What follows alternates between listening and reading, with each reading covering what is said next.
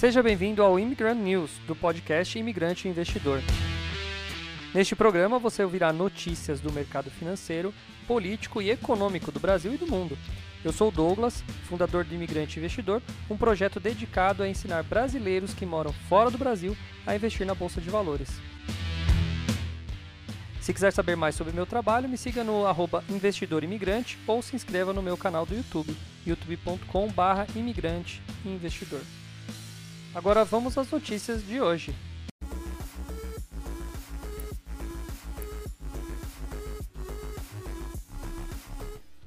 Bom dia, meu caro amigo. Nossa, tá tudo torto aqui. Aê, não, melhorou? É, talvez. Bom dia. Bom dia. Tava tão empolgado, mas a hora que eu olhei pra câmera aqui tá tudo torto. Bom dia, meu grande amigo, minha grande amiga investidora. Tudo bem com vocês? Hoje, sexta-feira, sextou. Estamos cansados essa semana, mas ainda tem caminho longo pela frente, né, Joninhas? Hoje temos um mini curso aí pra galera.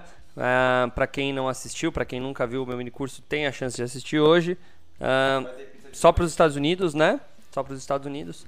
E vamos um, até tarde. Já está no Facebook. Vamos até tarde hoje. Bom dia, Haroldo. Bom dia, cara. Tenho aprendido com vocês. Obrigado, Haroldo. O Haroldo tá na turma que vai começar segunda-feira, né? Beleza, muito bom, muito bom. Segunda-feira estamos lá começando, muita coisa nova, muita coisa boa para falar para vocês né? Quem mais tá aí? Tem mais alguém aí? Se tiver, mande um oi, um tchau, um bom dia, uma boa noite, um. Pode falar mal também, não tem problema, não ligo não. Mas fala aí, bate um papo com nós aí, ó. Tem gente, ó. Vixe! A tendência do dólar nesse cenário é ficar mais perto do 6 do que do 5, né? Nossa, já chegou com pergunta aqui de dólar. A coisa mais difícil de se prever é o dólar, mas eu vou falar a minha visão Uh, isso talvez o cenário mais provável, tá, Rodo? Já falo já. Bom, vamos lá. Vamos começar. Quem mais tá aí, gente? Quem mais tá aí? Vamos lá. Uh, do que, que eu vou falar hoje? Ah, vou falar de Portugal. Vou falar de fundo imobiliário. E vou falar da meta que mete processo na meta por meter meta no nome da empresa. E não disse, se não meta. se meta. Não cometa esse erro. É. vamos lá, vamos começar com essa que é um trocadilho, uma piada, rapidinho. Vamos lá. De novo, meta mete processo na meta por meter meta no nome da empresa. A empresa alega que dona do Facebook e Instagram usurpou sua marca e nome, infringindo o registro de patentes no governo americano. Uma empresa americana focada em instalações artísticas, chamada Meta, abriu um processo contra a casa do Facebook, a Meta o motivo disso é o fato de que a firma de Mark Zuckerberg passou a empregar um novo nome, algo usado como identidade da companhia de artes há 12 anos. Após oito meses de negociações infrutíferas, a Meta, vamos chamar ela de Meta IS, decidiu ir perante a lei, a lei contra a Meta. Em outubro de 21, o Facebook alterou o nome da empresa uh, para que se concentrar na construção desse metaverso. Além das piadas e confusões que surgiram, uma outra instituição não gostou nada dessa mudança. O Facebook aprendeu a nossa marca e nome Meta que colocamos no nosso sangue, suor, lágrimas e construção por mais de 12 anos. Meta.is, né? Foi o que eles falaram. A companhia disse em seu comunicado que tentou negociar em boa fé com a empresa Zuckerberg, mas não teve êxito em momento algum. Isso deixou sem escolha não ser entrar em um processo de violação de marca registrada. E aí eles afirmaram que esse caso Trata-se de garantir a proteção coletiva dos direitos ao nosso trabalho, inovação e propriedade intelectual, na qual dedicamos nossas vidas à construção, à medida que evoluímos para um futuro digital, social e mais equitativo. Somos Meta desde 2010, capacitando criadores e pioneiras experiências imersivas orientadas por criadores. Enfim, tá aí, né? A briga dos dois. Não é a primeira vez que a dona do Instagram uh, encara uma, um tipo de problema com a lei. Em novembro de 21, também, ela foi acusada de usar software para coletar dados históricos de busca de usuários adolescentes. Outros processos relacionados à marca também ocorreram em 21. A firma de PCs customizados chamada Meta PC pediu 20 milhões pelo nome, enquanto o logo foi alvo de reclamações de uma startup alemã. Putz, os caras copiaram tudo ou é muita coincidência? Eu acho que é muita coincidência também, né? Pô, não tem pra que copiar, né? Empresa é gigantesca. Por fim, uma agência de marketing chamada Millennium Group não gostou nada do uso, do, do uso impróprio do logotipo. O CEO Alberto Arrebalos afirmou que entraria com as medidas cabíveis e ações legais na corte. Eu acho que a maioria está querendo pegar um, um pouquinho da grana ali. Já no caso da Meta IS, a companhia afirmou: O caso é sobre o Facebook tomar responsabilidade por suas ações de comprometer-se a avançar de forma ética e equitativa na indústria revolucionária que todos nós criamos juntos. Resta saber quais serão as respostas de Zuckerberg nesta nesta sacada aí, né? nessa jogada aí. Olha, eu penso da seguinte maneira, eu acho que tem hum, eu acho que os caras da Meta IS, ou seja, da Meta original, não são bonzinhos. Aí o Mark Zuckerberg vai lá, faz uma pesquisa aí, esse nome. Não, Meta é o nome perfeito. Não, mas tem uma empresinha lá que faz uns eventos. Taca-lhe pau, entendeu? Ele já sabia, ele aprovou e vambora. Aí os caras entram aí, ele fica brigando, brigando, leva isso aí lá pra frente e sai depois um peido. Não pode processar o Mark, né? Não pode? A Dilma pode. A Dilma pode processar o Mark? Por quê? Da meta. Ah, a Dilma, agora entendi. É, se ele dobrar a meta, agora entendi. O Jonas tem umas piadas meio que Quando a piada tem que ser explicada é porque não tem graça. Porque você, você tá esperando piada, tá esperando graça da piada. Aí o cara tem que explicar a piada, perdeu. Vamos lá. Uh, deixa eu falar do Haroldo aqui, porque eu não vou falar de dólar hoje, não tem nada aqui de mercado internacional hoje aqui. Então eu já vou responder a pergunta do Haroldo sobre a tendência de dólar. Haroldo, vamos lá, vamos entender como é que funciona o dinheiro no mundo. Uh, primeiro, por que, que o dólar sobe, por que, que o dólar desce? Isso eu expliquei lá naquele mini curso que você participou. Um dos principais motivos né, é a taxa de juros que influencia muito para onde os investidores vão alocar, para onde eles vão mandar seu dinheiro, tá? Uh, só que esse é um dos fatores, né? Porque quando eu falo taxa de juros brasileira, é um dos fatores. Mas tem ali um monte de outras coisas envolvendo também.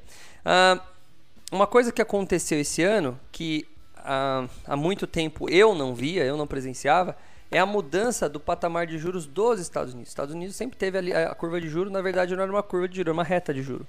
Né? Então, sempre teve a, o juro muito, muito estável, muito estático. E aí, o que acontece? Uh, recentemente, eles aumentaram essa curva. Então, todos os investimentos americanos, eles começaram a se tornar mais atraentes para o mundo inteiro. Então, você tem lá um coreano, lá na, em Seul, Coreia do Sul, né? Coreia do Norte não conta. Esse coreano, ele tem lá alguns milhões, bilhões, não sei quantos zilhões de dólares. De dólares ou do dinheiro deles lá. E aí ele fala assim: vou colocar uh, dinheiro no Brasil ou nos Estados Unidos? Aí ele fala: Brasil está pagando bem, mas está meio perigoso. Então vamos mandar para os Estados Unidos, que Estados Unidos aumentou julho. E aí ele manda esse dinheiro para os Estados Unidos. Então aquele dinheiro que talvez pudesse entrar aqui no Brasil e ficar aqui retido para fazer juros, isso talvez faria, faria o preço do dólar cair. Ele muda de caminho né, e ele pega e vai para os Estados Unidos. Então há sim uma grande preferência hoje, né, há uma, uma concorrência maior entre Brasil e Estados Unidos por esses dólares que, que eu vou chamar de dólares especulativos. Ambientes com alta taxa de juros são bons para captar dólar especulativo, tá bom? Quando isso acontece, o câmbio é, entra muito dinheiro no Brasil e aí, obviamente, o dinheiro fica mais forte, o dinheiro brasileiro fica mais forte. E o que aconteceu? Como o Brasil foi um dos primeiros a fazer esse, essa, essa jogada de aumentar os juros, né? Uh, ele atraiu, no entanto, que isso aconteceu agora no começo do ano, o dólar caiu. O dinheiro veio, o Brasil começou a entrar numa, numa, numa, numa, numa tendência de crescimento, de crescimento não de crescimento de, de, de estabilização, vou usar essa palavra melhor. Ele caiu, ele aumentou o juro, a, o, a, a curva de inflação começou a, a ficar estável, estável não, mas começou a desacelerar, a arrefecer, essa é a palavra que os jornalistas usam. E aí, isso fez com que o, o, real ficasse mais forte perante o dólar. Só que daí os Estados Unidos foi lá e levantou isso daí. Ou seja, os, os Estados Unidos começou a fortificar a sua moeda. No entanto, que quem se ferrou foi a Europa, que perdeu pra caramba a paridade com o dólar. Né? Então chegou a uma paridade igual, sendo que por 20 anos eles foram maiores. Então esse, esse fenômeno aqui é um fenômeno meio inédito. Tá? A gente estava acostumado ao quê? Estados Unidos e Europa meio que estáveis e aí os países emergentes como o Brasil fazendo suas alterações e isso trazia ou não dinheiro para o país. Agora não. Agora você tem os dois grandes gigantes fazendo essas operações para tentar segurar também suas economias, porque elas estão instáveis. Né? Então é um, é um cenário mais inédito. Os Estados Unidos ainda é uma grande referência. Então, assim, se ele, se ele quiser é, deixar forte sua moeda, ele vai conseguir. Então, eu acho que é mais. Eu, se fosse para apostar, eu estaria mais perto do 6 do que do 5. Respondendo sua pergunta agora de maneira bem simples. Espero que você tenha entendido. Escreve aí se você entendeu, se fez lógica. Mas é isso aí. Se, se, se fosse para apostar para cima ou para baixo, eu ficaria para cima. Quanto tá hoje? 5,40 ainda? 5,45. Ele está numa tendência de alta e provavelmente vai continuar essa tendência por um bom tempo. Como ainda tem eleição aqui, dependendo ainda do resultado da eleição, o negócio pode piorar. Tá certo? Aurélio, bom dia. Pastor Aurélio, bom dia. Edilson, bom dia. Hoje só tem Estados Unidos. Sabe quem sumiu, Joninha? Precisa mandar um oi pra ela lá? Manda um oi. Hã? Mariane? Não, a Mariana ainda entrou esses dias. A Cassiana, nunca mais vi. Ah, tá, eu conversei com ela. Como é verão, o pessoal vai pra lá e ela tá.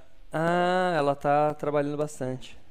O pessoal vai viajar, vai dar uma, um tapa Ah. pra passar as férias bem. Entendi. Ela falou que tá cheia de trabalho. Ah, entendi. É porque ela não, tá, não tava todo dia. Ah lá. A economia instável é uma consequência da pandemia e da guerra. Bom, sim. Eu acho que mais da guerra do que da pandemia agora. A hora que a gente estava começando a, a entrar numa, num, num retorno, né? De estabilidade da pandemia. O que aconteceu com a pandemia? Bem simples. Deixa eu pegar um objeto qualquer aqui. Vou pegar um objeto mais simples aqui. Deixa eu ver. Bom, ah, vou pegar. Não me perguntem por quê, mas tem uma caixa de fósforo. tem uma caixa de fósforo na minha mesa. Nem eu sei por quê. Ele, Eu- se vocês olharem a minha mesa, toda vez que eu mo- mostro um exemplo, as pessoas falam: Nossa, o que, que esse cara tá fazendo com esse negócio agora? Por exemplo, tem uma nota de dois pesos na minha mesa. Ó. Dois pesos argentinos. Sabe por que tá aqui? Então, exato. Né? Que mais? Tem mais um monte de coisa louca aqui. Bom, enfim. é, isso que eu não mostrei o facão que tá ali atrás. tem um facão aqui atrás. Tem um facão ali atrás da minha mesa também. No dia que a gente escutou um barulho, ele saiu com o facão pra ver se tinha alguém no quintal. É Brasil, né? O? Jonas- Você explica isso pra Como explicar isso? Como explicar isso, Jonas? Estávamos aqui, 11 horas da noite, escuta um barulho e sai com o facão na...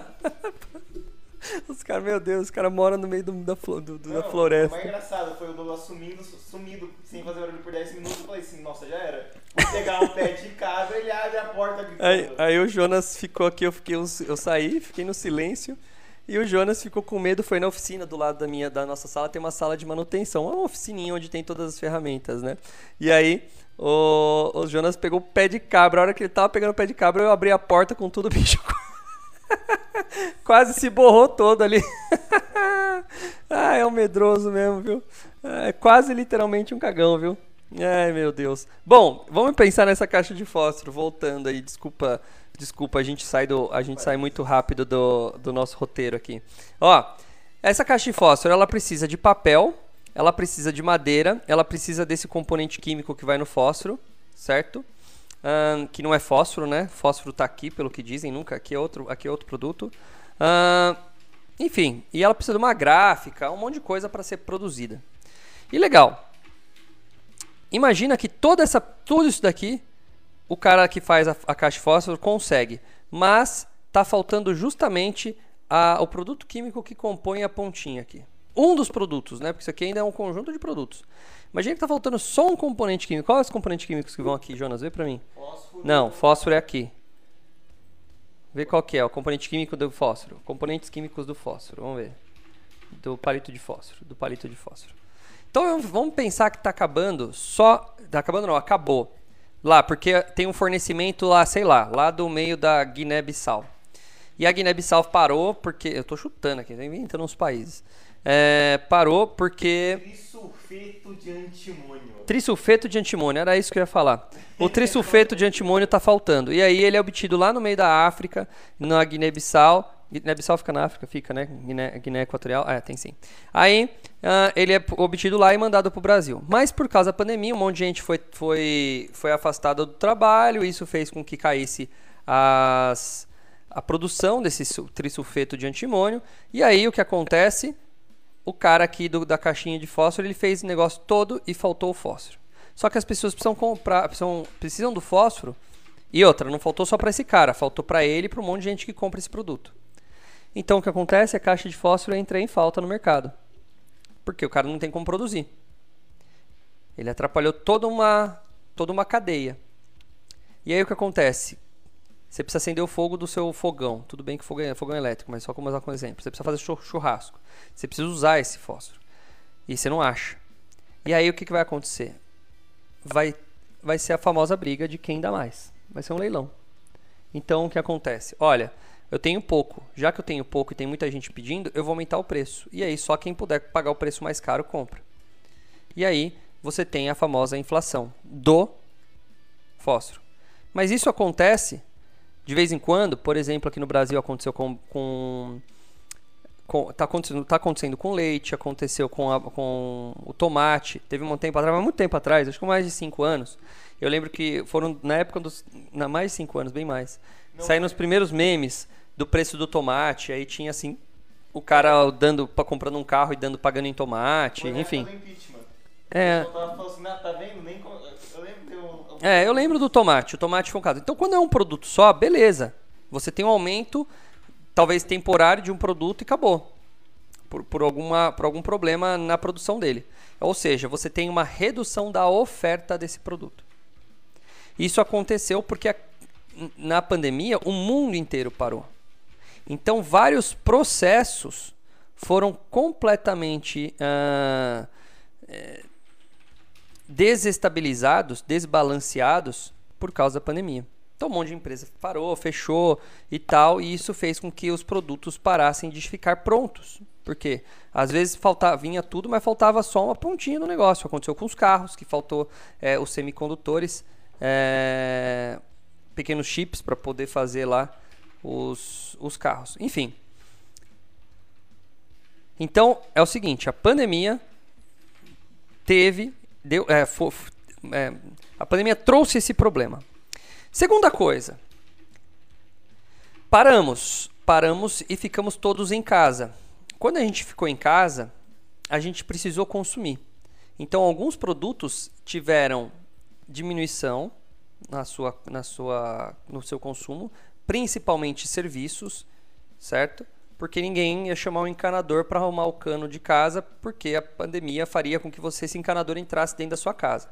Tá? Ninguém mandou pintar a, a fachada da, da loja, porque não dá, a loja também estava fechada. Então, vários serviços também foram é, diminuídos na pandemia. Tá? Mas o consumo de alguns produtos aumentou. Por exemplo, da caixa de fósforo, talvez. As pessoas ficaram mais em casa, lá, ah, vou fazer churrasco. Então elas compravam mais carne e, consequentemente, compravam mais palitos de fósforo para acender a sua churrasqueira. Então, além de faltar a pontinha do palito, mais gente queria isso daqui, então o preço ficou mais alto ainda. Então, é houve uma divergência, houve uma desestabilização no, no, nos consumos de alguns produtos. Alguns aumentaram, alguns ficaram estáveis, mas, e alguns diminuíram, mas muitos aumentaram o consumo. Então, ponto número 2. Ponto número 3. O governo preocupado. E aí, quando eu digo preocupado, não é nem do lado bom, do lado ruim, é, a palavra é essa. Preocupado com a economia e com, a, com o que ia acontecer, tomou medidas drásticas. E aí, cada um num tamanho diferente.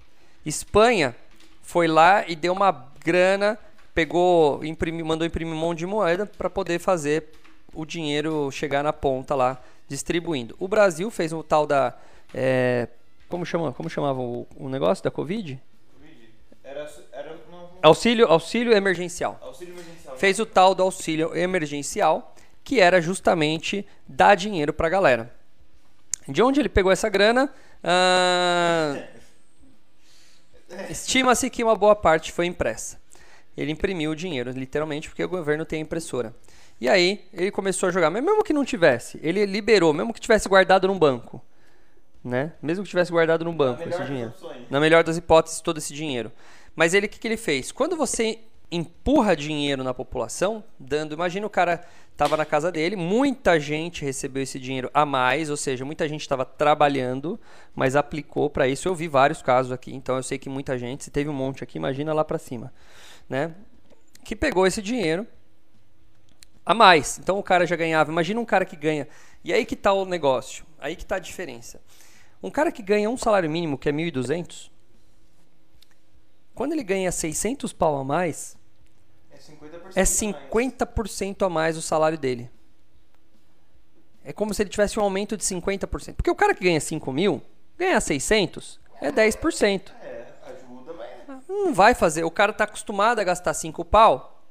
Aquela coisa, ele vai comprar uma pizza a mais. É, ele vai comprar um negocinho a mais, ele vai, sei lá, vai usar esse dinheiro pra fazer alguma coisinha a mais. No Mas o cara que tá com 1.200 e ele ganha 500, 600 a mais, pra ele é um mega de uma, de uma vantagem. Então esse cara aproveitou pra reformar a casa, pra comprar é, fogão novo. No entanto que a linha branca, a famosa linha branca, que é fogão, geladeira e máquina de lavar, bombou na pandemia. Muita gente aproveitou essa grana, tá? Aí beleza, então vai seguindo, vai seguindo a linha da história.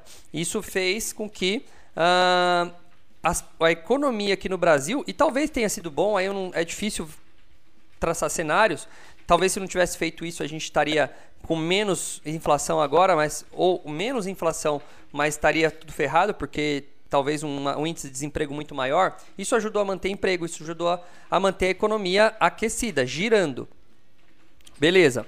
Ahn, aí a gente tem o que?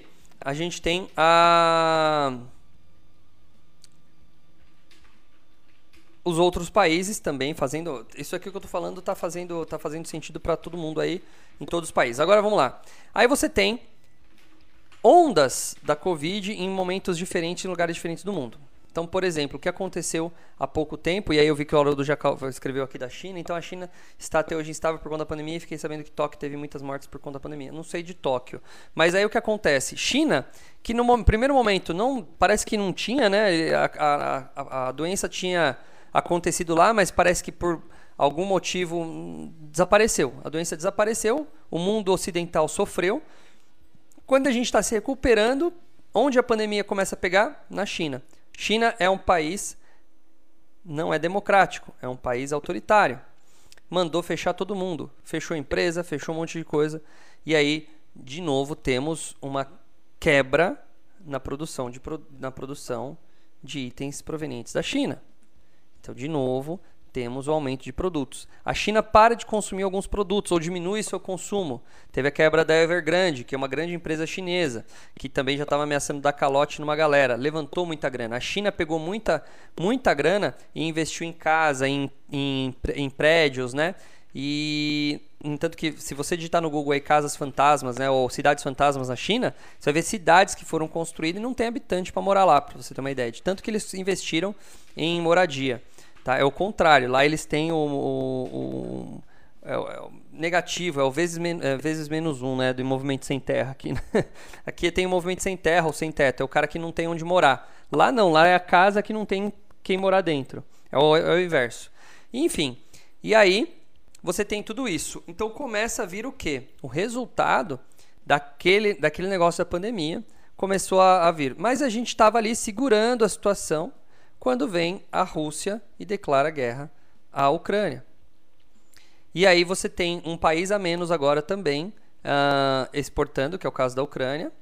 E você tem a Rússia sofrendo sanções financeiras lá, financeiras e comerciais. Então, proíbe-se, que nem eu falei ontem, ah, você está proibido de ter Netflix. Ah, eu vou cortar seu Disney Plus, seu, seu russo safado. Né? E aí começam a fazer sanções, tiram McDonald's, tiram um monte de coisa lá da Rússia. Só que eles esquecem que a Rússia é, é uma potência e a Rússia tem aliados. E a Rússia está formando agora um bloco com Índia e China, né? E ela está dando uma parte do seu produto para eles. E um dos produtos que mais foi afetado por isso foi os produtos que geram energia, como gás e petróleo. E aí você tem o que? Um aumento do petróleo no mundo inteiro. E o petróleo é base para frete. E o frete fica mais caro, o produto na ponta também fica mais caro. Então você tem, olha que, olha que tempestade perfeita.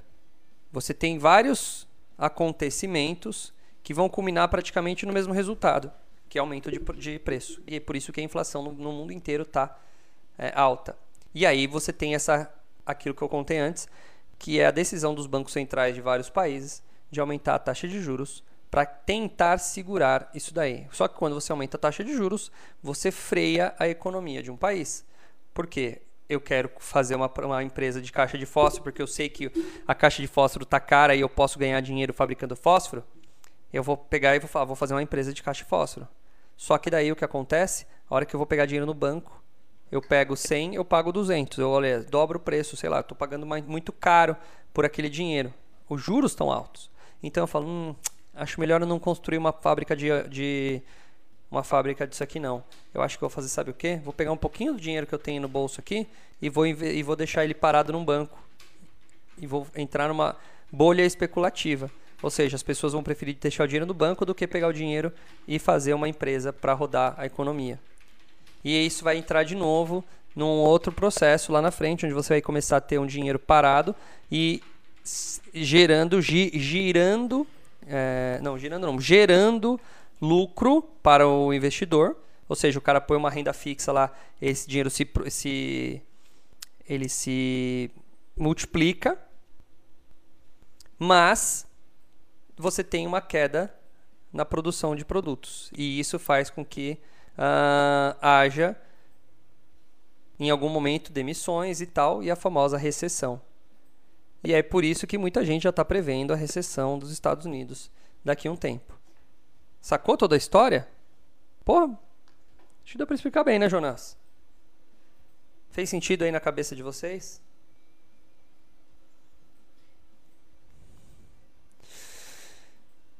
Beleza? Então vamos continuar. Já foi metade da live. Metade não, já foi o tempo da live. Vamos lá, vamos ler mais umas notícias aqui rapidinho. Haroldo, espero que você tenha entendido, cara. Se fizer sentido na cabeça de vocês, se fizer sentido na cabeça de todo mundo, já tô feliz aí. Beleza? Vamos lá. Eu gosto quando a galera pergunta, muito legal.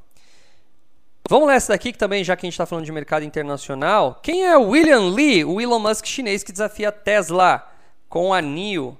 A empresa chinesa já vendeu cerca de 25 mil carros elétricos no segundo trimestre desse ano, antes os 32 mil uh, carros comercializados pela montadora americana. Então já temos dois concorrentes ali, né? Ó. Não, não, mesmo? não. Ah. Ó. Quando se fala de uma possível Tesla chinesa, todo mundo pensa na BYD, empresa automotiva lá de Shenzhen, onde até Warren Buffett investiu em 2008. Entretanto, existe um outro grande rival asiático da Tesla, que poderia ser até mais perigoso para as ambições globais da fabricante de carros elétricos liderada por Elon Musk, a NIO ou Nile, deve ser NIO. Fundada e liderada por William Lee, executivo de 48 anos, a NIO comercializou cerca de 25 mil carros elétricos no segundo trimestre do ano, ante os 32 vendidos pela Tesla. Não por acaso, na China, Lee é chamado de Elon Musk chinês. Em 2017, ele chegou a declarar que sim, a Tesla é nosso rival de mercado um mercado disputadíssimo e gigantesco. A previsão é que 2022 acabe com 2 milhões de veículos elétricos vendidos na China, chegando a 6,2 milhões e 25, segundo a Bloomberg. Uh, nascido em 74 em um sítio na província de Anhui, perto de Xangai. Li vem de uma família de camponeses. Seu nome real é Li Bin. O William foi acrescentado após se formar em Sociologia, Informática e Direito na renomada Universidade de Pequim. Para garantir o sustento do filho durante os estudos, seus pais começaram a juntar dinheiro quando Lee ainda era um bebê. Hoje, a ambição desse executivo, que veio do nada, se tornou global, típica de um líder da indústria chinesa.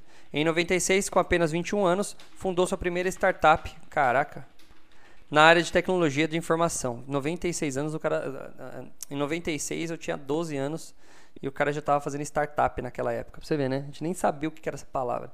Em 2000, lançou a Bitalto, fornecedora de conteúdo web e marketing para a indústria automobilística chinesa, que estava prestes a conhecer um crescimento explosivo. Vendeu a empresa em 2013, obtendo 1 bilhão, capital qual, ano seguinte, fundou sua própria montadora de veículos elétricos, que conseguiu listar lá em Wall Street em 2018. Entretanto, para criar a montadora do zero, especialmente carros elétricos, são necessários enormes volumes de capital. Então ele decidiu aproveitar os contatos acumulados ao longo dos anos da Bitalto e os amigos que financiaram no começo a Bill foram gigantes da tecnologia chinesa, do calibre da Tencent, Baidu e Lenovo. NIO no exterior, Weilai na China.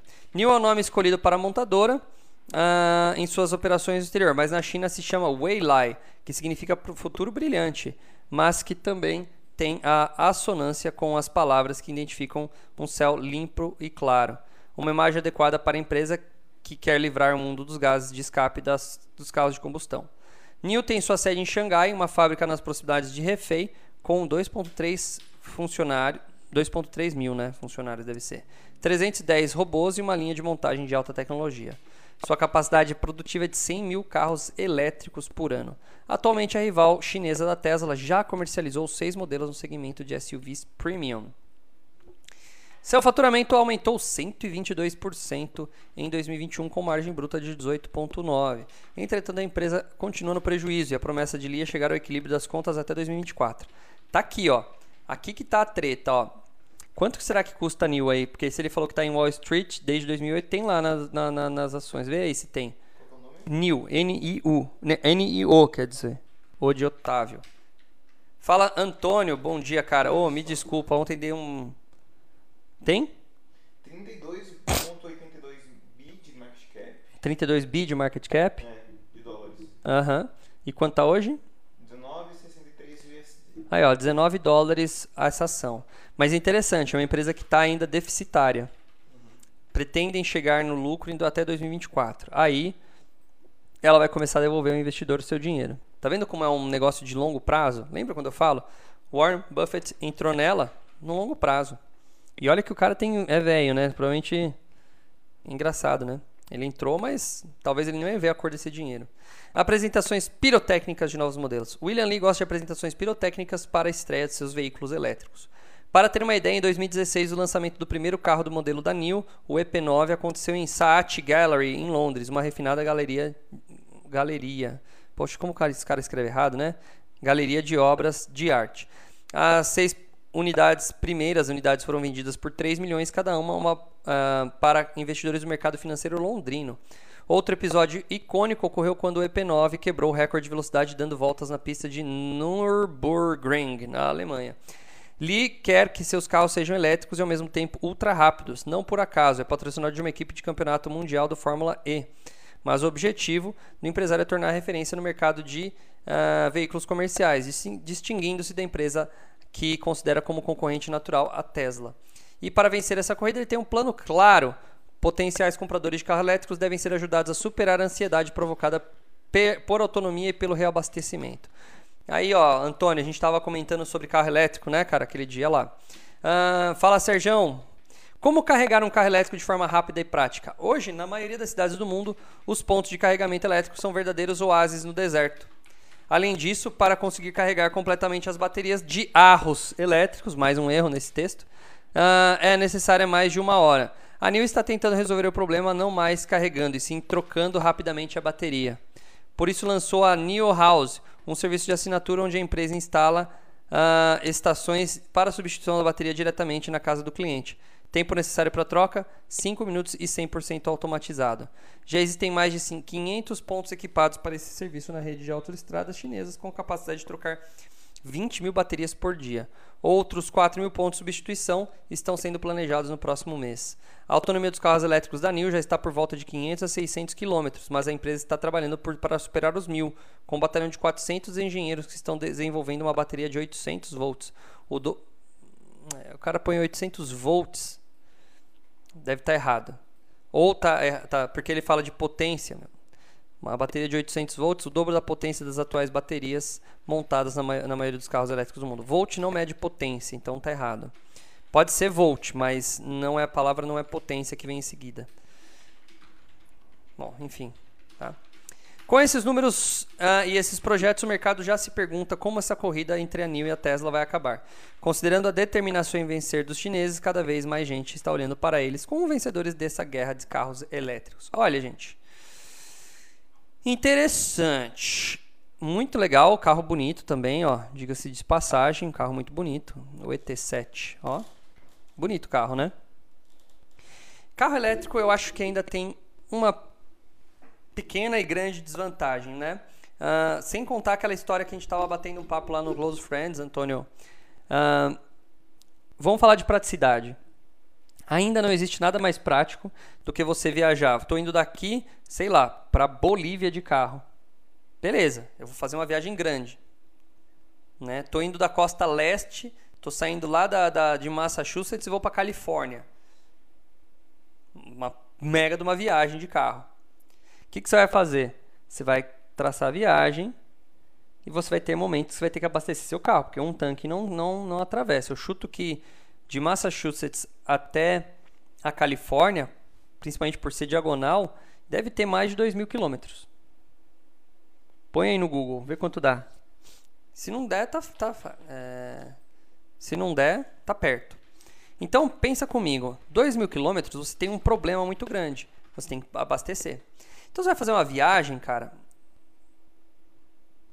Você vai perder ali, por exemplo, vamos pensar 400 quilômetros que é, que é a Vamos arredondar para 500, que daí fica fácil. São quatro reabastecimentos, de 4 a 5 reabastecimentos.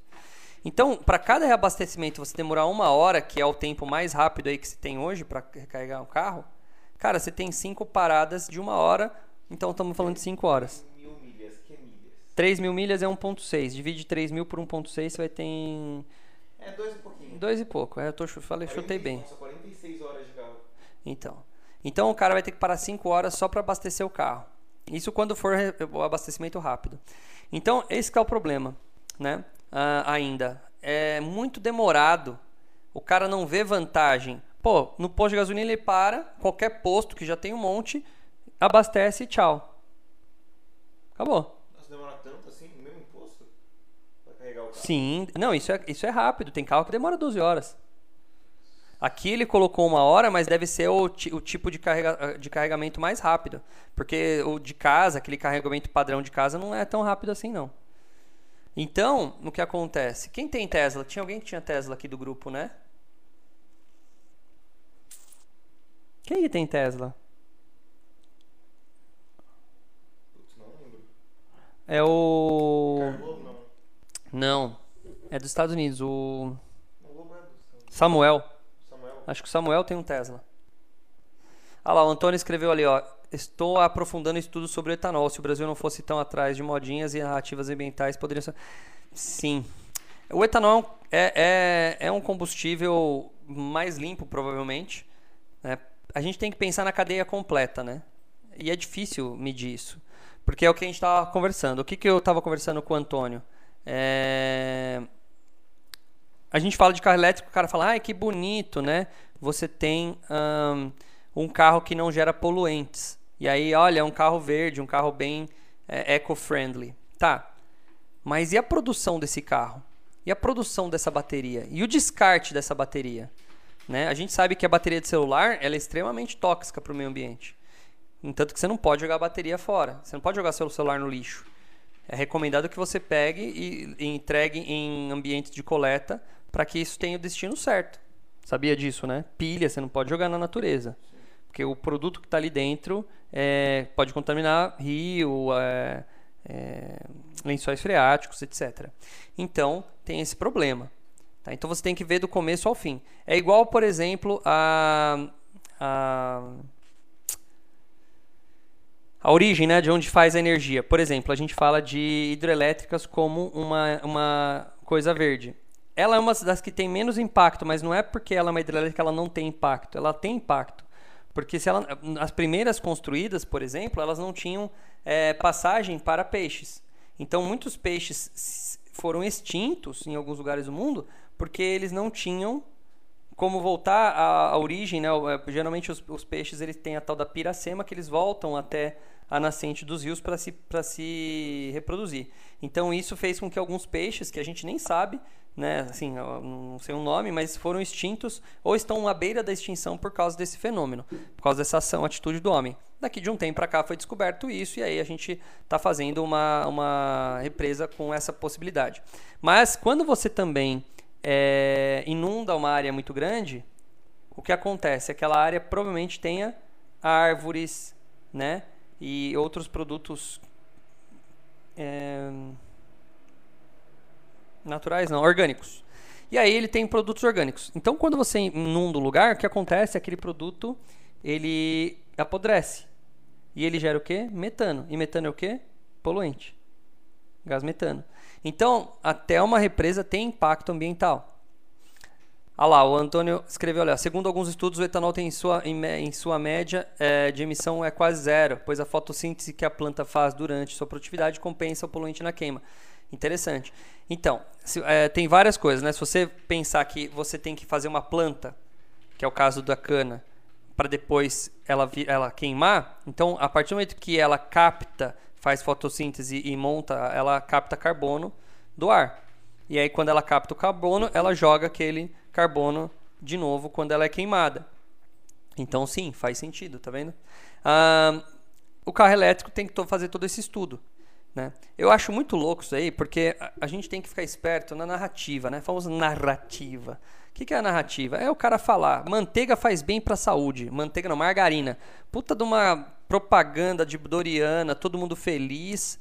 E todo mundo acha, não, o que faz mal é a manteiga, o que faz, o, o que faz bem é a margarina.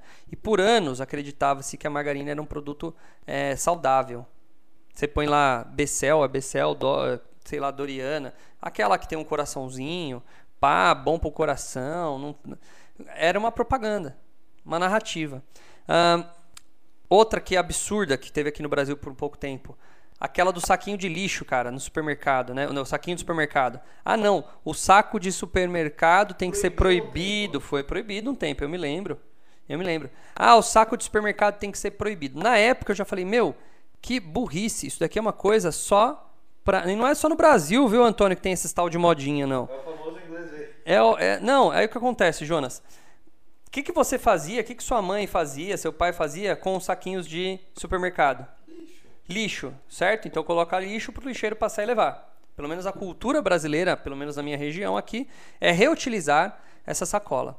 E aí o que acontece? Você não tem mais a sacola do supermercado. Então você não pega a sacola do supermercado. Ótimo. Só que daí o que, que você faz? Você vai numa loja de embalagem e compra o saco de lixo. E, e, e o saco de lixo você utiliza para jogar o seu lixo fora. Ou seja, deu a mesma, é a mesma, literalmente a mesma coisa. E, e às vezes é até pior consumo de sacola plástica não diminuiu. Não diminuiu o consumo de sacola. Isso assim, bastasse dois neurônios para pensar nisso. Foi isso que eu fiz, foi isso que muita gente fez. Então é uma burrice isso daí, né? É uma burrice. Sabe? Então tem coisas que são só para inglês ver. Eu lembro que uma vez eu discuti com o pessoal lá da minha escola é, sobre aquele canudo, o canudo de plástico. Nossa, o canudo estava acabando com o mundo. Por quê? Porque um dia apareceu uma tartaruga com um canudo enroscado na, na, na narina dela. Claro, foi uma coisa assim, ah, pode acontecer, mas, meu, não é um canudo que vai resolver o problema, entendeu? Então, assim, tem coisas que os caras não, não param para pensar, sabe? Ah, e detalhe da sacola. É, as pessoas começaram a usar uma sacola que era reutilizável. Começou a ser vendida a sacola reutilizável. O que acontece? Essa sacola, ela tem uma vida útil de X tempo. Então, alguns estudos, não é, não é definitivo, mas já dá para dar uma cutucada Alguns estudos viram que o seguinte, o tempo de vida útil daquela sacola, é, de, não, de vida útil era X. E aí essa sacola era descartada. E o tempo de decomposição dessa sacola era infinitamente, não sei quantas vezes maior do que o tempo de uma sacolinha na, no, na, na, no meio ambiente.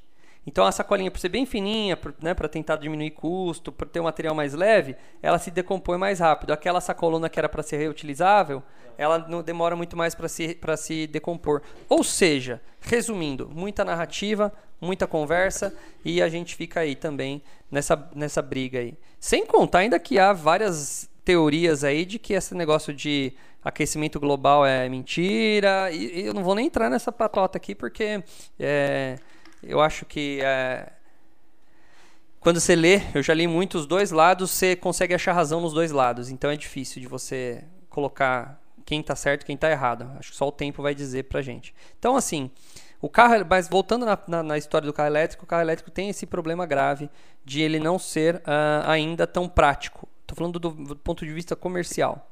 Outra coisa, quase metade do preço do carro vem da bateria. A bateria custa quase metade do, do, porque é a maior tecnologia. Carro elétrico existe há 20, 30 anos. Gurgel fazia aqui no Brasil. Só que o problema da, do carro elétrico era justamente guardar essa energia para que ela fosse uh, utilizada. Né? Esse era o maior problema. E aí o que acontece? Estou vendo que eu estou na tela pequena, deixa eu pôr na tela grande. E aí o que acontece? Você tem um carro é, simples, pô, mecânica muito mais fácil, possibilidade de erro, de, de dar problema mecânico muito menor, mas você tem a bateria sendo 40, 50% do preço do carro. Aí você anda por um tempo, dois, três, quatro anos, e aí sua bateria pifa. O carro fica na mão. Pifou. Qualquer lugar que você está, no meio de uma estrada, vai pifar a bateria. Por algum motivo. Aí o que, que vai acontecer? Você vai uh, precisar trocar a bateria. É cara. Segundo, você vai fazer a revenda do carro. Assim como aqui no Brasil tem um comércio muito grande de iPhone usado, o cara quando vai comprar um iPhone tem um lugar lá que ele vai ver a saúde da bateria. Aí se a bateria está 90%, o cara, ah, tá bom. Então eu pago o preço de um usado com 90% do preço, assim, entendeu? Então, tipo assim, vamos para facilitar, arredondar a conta. Um iPhone novo tá mil. O cara acabou de comprar e ele vai revender, ele vai revender por 950 certo? Aí o cara fala assim, ó, deixa eu ver a saúde da bateria. a bateria está com 90% de saúde. Eu vou pegar esses 950 e vou tirar 10% porque eu estou perdendo 10% de, de, de, de bateria ali. Então o preço já é descontado ali na hora da negociação. Se o cara vê um, é, vai vender um celular com 50% da capacidade de bateria, ele vai falar: não, o preço normal desse aparelho é, é, é 500, eu pago 250. Eu pago metade do preço padrão do produto. Então já existe isso. Então imagina comercialmente para o consumidor o como vai ser difícil você fazer isso, porque você vai comprar um carro por X e vai vender por um X muito mais barato. Por quê? Porque a utilidade dele está muito mais comprometida. Né? A gente tem 100 anos de evolução de um carro a combustão. Então, a, a gente sabe que um carro a combustão roda 20 anos. Né? Tem Fusquinha rodando aí até hoje, tem Cadillac rodando até hoje. Tô falando 20, eu tô falando bem baixo. 20 anos um carro roda tranquilo. Com algumas manutenções durante o tempo, mas beleza, o carro está rodando. O motor principal ainda é o mesmo. E agora, o caso desses caras aqui, a gente não sabe, então é muito incerto. Tem um risco muito grande. Né? Então tem muita coisa a se resolver aí para poder o carro elétrico cair na graça do, do, do, do consumidor. E ele tem que ficar mais barato, porque ainda está muito caro. É outra coisa também. Aqui no Brasil, um, um, quanto tá, como chama aquele carro mesmo? Da Quid. Um Quid está 60 mil reais no Brasil. O carro mais barato é, elétrico no Brasil, se eu não me engano, é 130 mil. Ou seja, quase o dobro. Quase o dobro. E aí você vai fazer a conta, quanto tempo você demoraria para receber de volta essa grana? Putz, demoraria pra caramba. Né? Então não adianta. Ah lá, o Antônio está falando que na Europa o que está acontecendo muito é o aluguel da bateria. Muitos optam por esse modelo depois da primeira troca da bateria. É, então, tá vendo? Já virou, uma, virou um business. Você aluga a bateria. Aí, aí começa a entrar. Você aluga a bateria, você paga um valor. Aí você paga a, a, o carro ser carregado. Oh, aí vai ver. Oh, a, Bíblia está passando um negócio tipo isso imposto, né? O quê? Você deixa, por exemplo, você, você tem um estoque de bateria posto de gasolina lá onde os caras vai parar. O cara tem um carro elétrico, você faz tipo um aluguel no posto. Você faz um. um não, mas, mas é isso aqui que eu li agora. O na verdade, não é bem um aluguel, na verdade é assim. É igual botijão de gás aqui no Brasil. O que, você faz? Você vai no, vai, acabou o botijão, acabou o gás da sua casa. A gente aqui no Brasil, na nossa região, né? A gente vai até um, um lugar que vende gás. A gente dá o nosso botijão vazio e pega um cheio, certo? Ah, muito provavelmente vai ser assim em algum momento você vai parar num lugar como um posto de gasolina. Só que ao invés de você pegar e carregar o seu carro, você vai pegar uma bateria nova que já foi carregada de alguém que deixou lá e colocar no seu carro. E aí você dá a sua bateria usada. Entendeu? É muito provável que seja que haja alguma coisa assim, que é o que ele falou aqui, que já está tentando pôr os, é, os pontos. Ele colocou aqui, ó. É mais rápido. Cinco, cinco minutos é feita a troca e tal. Só que tem um problema. Cada carro tem um tipo de bateria, então o cara tem que ter um puta de um estoque de bateria. Você vai ter que pagar um valor pela carga, mais o valor do, do, da troca de mão de obra, mais o valor do cara ter esse, esse, esse custo em estoque. Então aí vai começar a se perguntar: será que é mais barato? Né? Não, eu entendi o seu caso, Antônio. Né? Você vai pagando por mês, eu entendi isso, não é troca. Mas o Jonas deu essa ideia da troca. Então olha que louco, né? É porque não é rentável uma bateria Então, é, a bateria universal não dá, porque vai ter que ter tamanho certo para se encaixar no modelo, a quantidade de, de potência, né? Enfim, tudo isso daí. Ah lá, o Sérgio está dizendo que tem um Toyota. Nunca tive problema. Ah, um Toyota, mas a combustão, né? Por ser 2002, então. 2002, tem 20 anos, exatamente. É isso aí, Antônio, uh, Sérgio. Para você ver, cara, é muito, é muito diferente, né? É uma, é uma coisa, acho que vai demorar muito para se adaptar. Mas é legal, eu acho legal que tenha isso, porque acho que a gente vai achar soluções aí. E, e o carro em si tem vantagens. Pô, aceleração né, dele é melhor. Né? Ele não emite poluentes naquele momento, então você tem também uma cidade, porque daí a emissão vai estar concentrada onde? Na fabricação.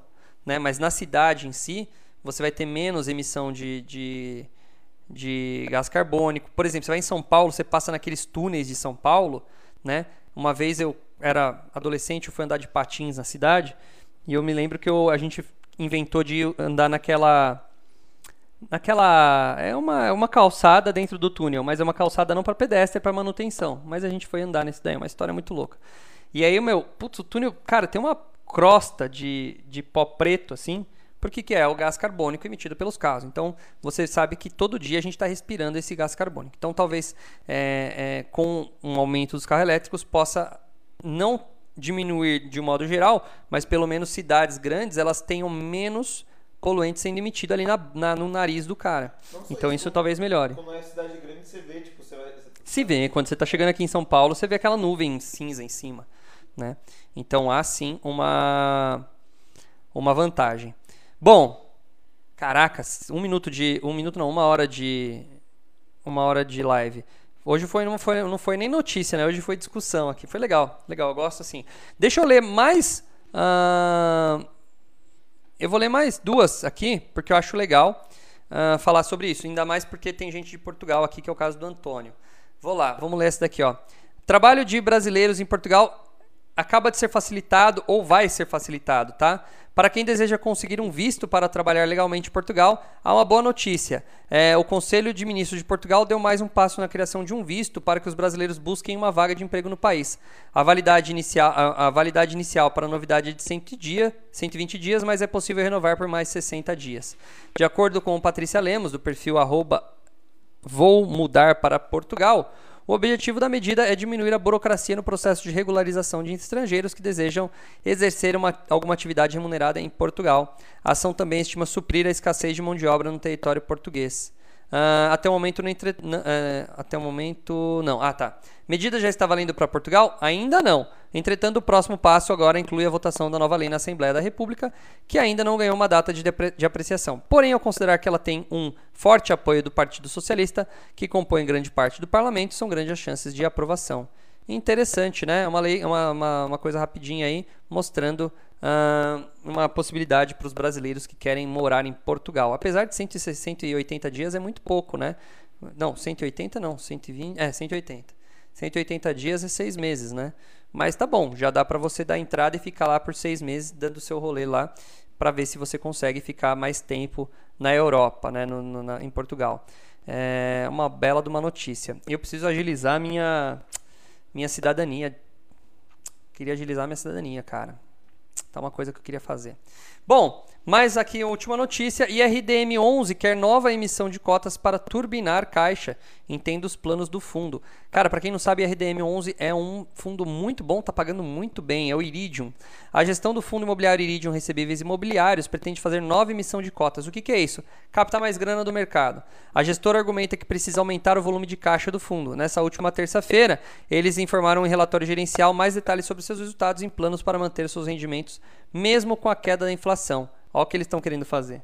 Entendeu? Eles já estão vendo. Que lembra que eu falei ontem? Fundo de, tijolo, de papel vai tender a cair em breve e o fundo de tijolo tender a subir.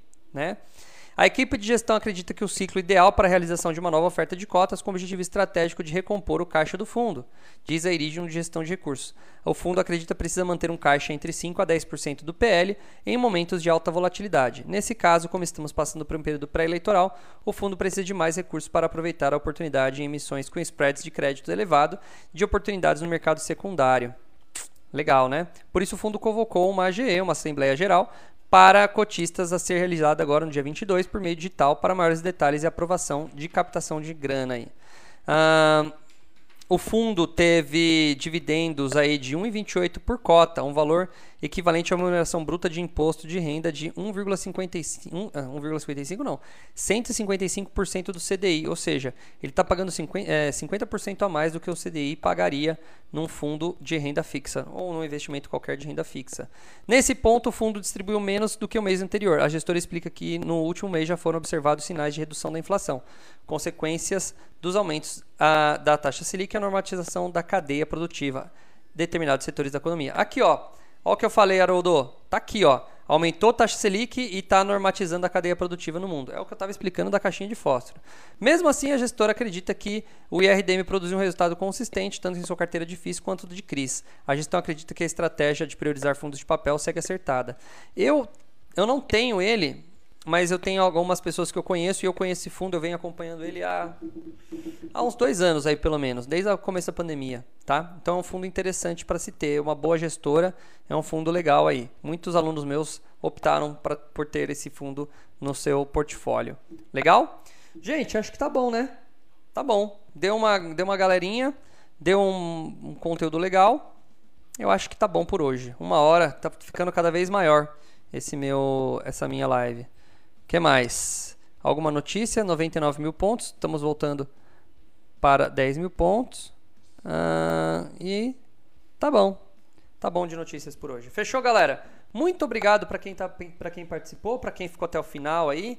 Valeu, para quem está assistindo gravado, não se esquece de mandar um bom dia, boa tarde, boa noite para eu saber que você está assistindo gravado, principalmente os meus alunos que eu vou acompanhando aí. Eu vou acompanhando. Se eu vejo que os caras não estão mandando mensagem, eu já dou aquela puxada de orelha, entendeu? A gente faz isso, né? Porque aqui a gente está preocupado com o sucesso de vocês. Então, quanto mais vocês tiverem informação nesse momento, melhor. Vocês estão em fase de aprendizado. Aliás, a gente nunca sai da fase de aprendizado, né? Eu também estou na fase de aprendizado, mas é bom que vocês aí consumam conteúdo pra caramba e esse é meu motivo de estar tá aqui todo dia uh, fazendo esse vídeo para vocês. Beleza, gente? Valeu? Obrigado, Haroldo. Obrigado. Valeu, valeu, valeu você também por estar tá aí todo dia aí. E a gente se vê na segunda. Segunda-feira a gente se vê. Uh, se Deus quiser, estarei aqui firme e forte para começar a turma de vocês. Beleza? Uh, Antônio, só atualizando, ontem eu parei a aula para levar minha esposa ao hospital, né? Tava com Covid, tá? Está com Covid mas deu tudo certo. Depois eu vou mandar uma, um feedback lá no grupo de vocês, mas deu tudo certo. Fomos ao hospital, ela tá bem e a gente vai hum, aguardar agora, né? Até ela tá, entrou numa pancada de medicação e vamos aguardar até que ela se cure. Mas a gente marca a nossa aula aí que eu tive que dar um puta de um pelé ontem. Eu vi que eu, eu nem fechei a eu nem fechei a reunião. É, eu fui aqui depois que eu voltei do hospital, que eu cheguei na frente do computador. Aí eu vi que tava aberto, a, tava tipo lá 5 horas a. a, a não tava gravando, né? Não tava gravando. Eu acho que eu, eu parei de gravar. Você parou de gravar, né? Eu acho que ao invés de eu cancelar a reunião, eu só cancelei a, a coisa da tela, sabe? Uhum. A compartilhamento de tela e não, e não, não sair da live. Eu tava tão preocupado. E, cara, aparentemente não. A minha esposa já pegou duas vezes, Haroldo, e eu não peguei até agora, não tenho, pelo menos nunca tive minha confirmação. Aparentemente, tô ok. Tô me protegendo como posso, porque é difícil, né? Ah, com ela em casa, minha filha em casa.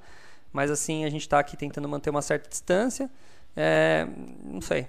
Eu nunca peguei até agora. Vamos ver o que vai ser.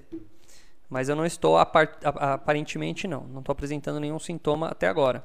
É como ela tá desde segunda-feira se eu começar a apresentar sintomas, talvez esse final de semana, né? Mas da outra vez eu não peguei, eu já tive outras exposições, não sei, vamos ver o que vai dar. É uma doença meio maluca isso daí, cara, é absurdamente estranha, né? E a gente vê o que não sabe nada sobre ela, né, Jonas? Nossa, no começo, não, quem pega não pega mais, quem toma vacina não morre. Não... Então, mas beleza? Fechou, galera. Obrigado. Valeu, Antônio. É. Valeu, Antônio. Obrigado pela, pela coisa aí, pela compreensão. E a gente se vê então, gente, na semana que vem. Valeu? Tchau, tchau.